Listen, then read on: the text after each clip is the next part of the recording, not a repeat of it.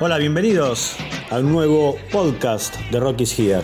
En este episodio vamos a visitar el estudio fotográfico donde se creó una de las tapas de discos más emblemáticas en la historia del rock, la de Sgt. Peppers.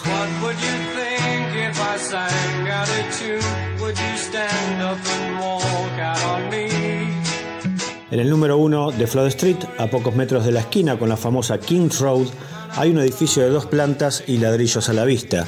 Ahí funcionaba el Chelsea Manor Studios, donde el fotógrafo Michael Cooper realizó la sesión fotográfica para la tapa del disco de 1967, Sgt. Pepper's Lonely Hearts Club Band, por supuesto, de los Beatles.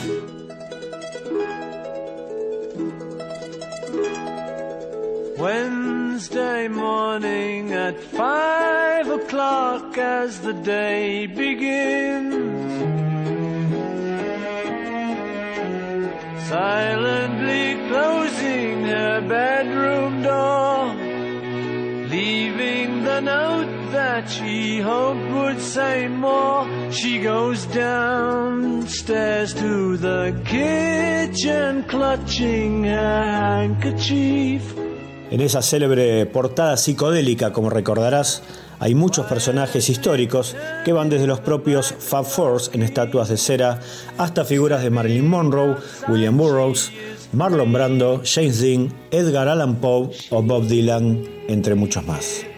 Pero además esa etapa despertó muchas controversias. Por ejemplo, los trajes militares que visten John, Paul, George y Ringo fueron diseñados por los propios Beatles, según declarara Paul McCartney. Sin embargo, también se los adjudicó Manuel Cuevas, un famoso diseñador mexicano requerido en aquella época muchísimo por músicos, artistas y actores. Como fuera, el collage fue ideado por los Beatles y diseñado por Peter Blake y su esposa Jan Haysworth. Cuentan que tardaron ocho días en preparar y montar todo para que finalmente la sesión fotográfica tuviera lugar durante la noche del 30 de marzo de 1967.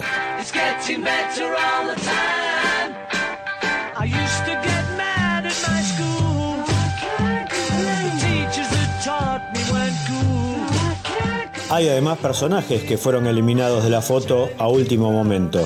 Cuando se hizo el diseño final de la portada del disco, por diversos motivos, generalmente para evitarse problemas religiosos y o políticos, fueron sacados de la portada Mahatma Gandhi, la imagen de Jesucristo y Adolf Hitler, incluido originalmente a pedido de John por considerarlo uno de los personajes más importantes, si bien más siniestros, del siglo XX. Por supuesto que este fue el trabajo más importante o por lo menos el que más se le reconoce a Michael Cooper, que fuera conocido como el fotógrafo de los rock stars.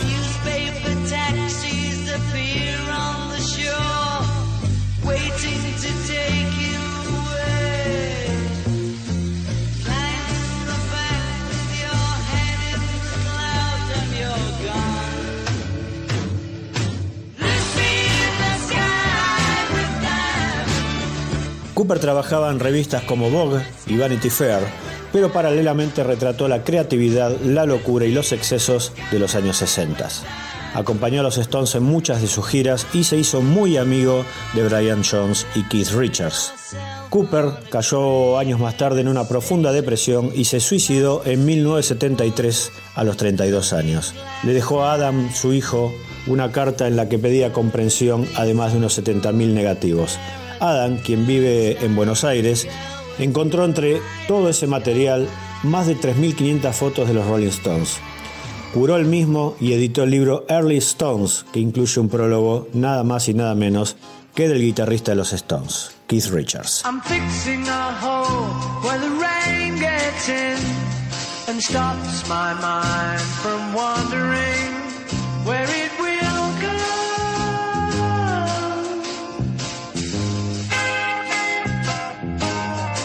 Tras su muerte, Lennon destacó el trabajo de Michael Cooper y dijo, de todos los fotógrafos que existen, Michael ha sido por lejos el que mejor documentó esa magnífica década y quien entendió realmente qué significaron aquellos años 60 y aquellos juveniles sueños de futuro.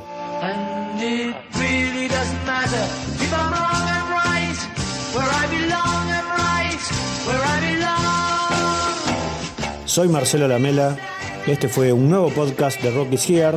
Recordá que nos podés visitar en rockyciar.com donde vas a encontrar información sobre nuestros libros y nuestros tours en el Reino Unido y próximamente también en Buenos Aires. Nos despedimos con el track que cierra Sgt. Peppers, nada más y nada menos que la épica creación de John Lennon y Paul McCartney, A Day in the Life.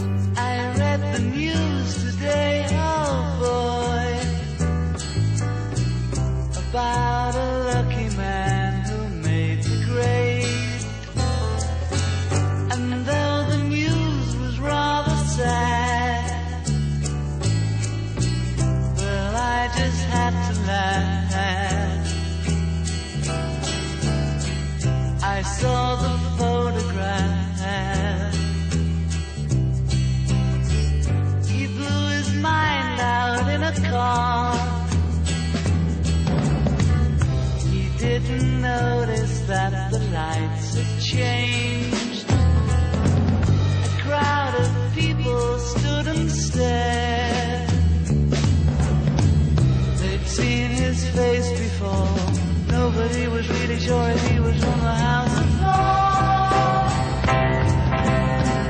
I saw a film today, oh boy. The English army had just won the war. People turned away. But I just had to look, having read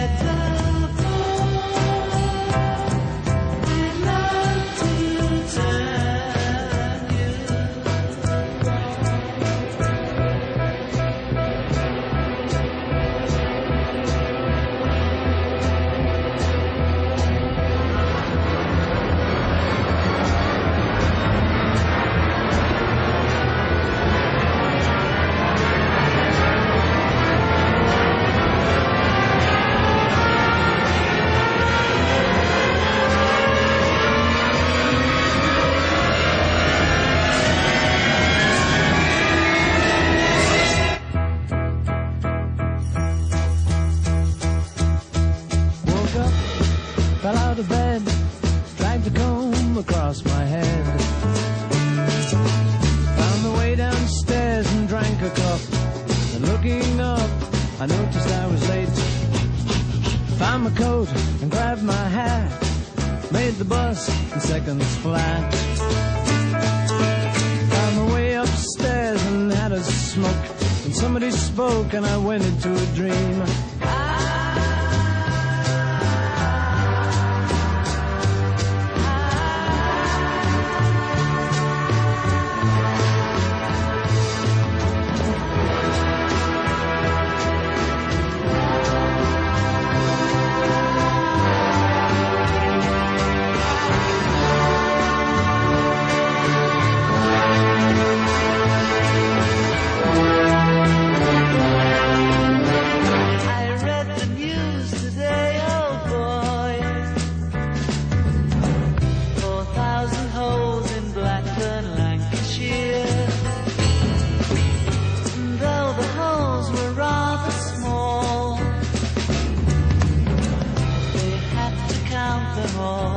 Now they know how many holes it takes to fill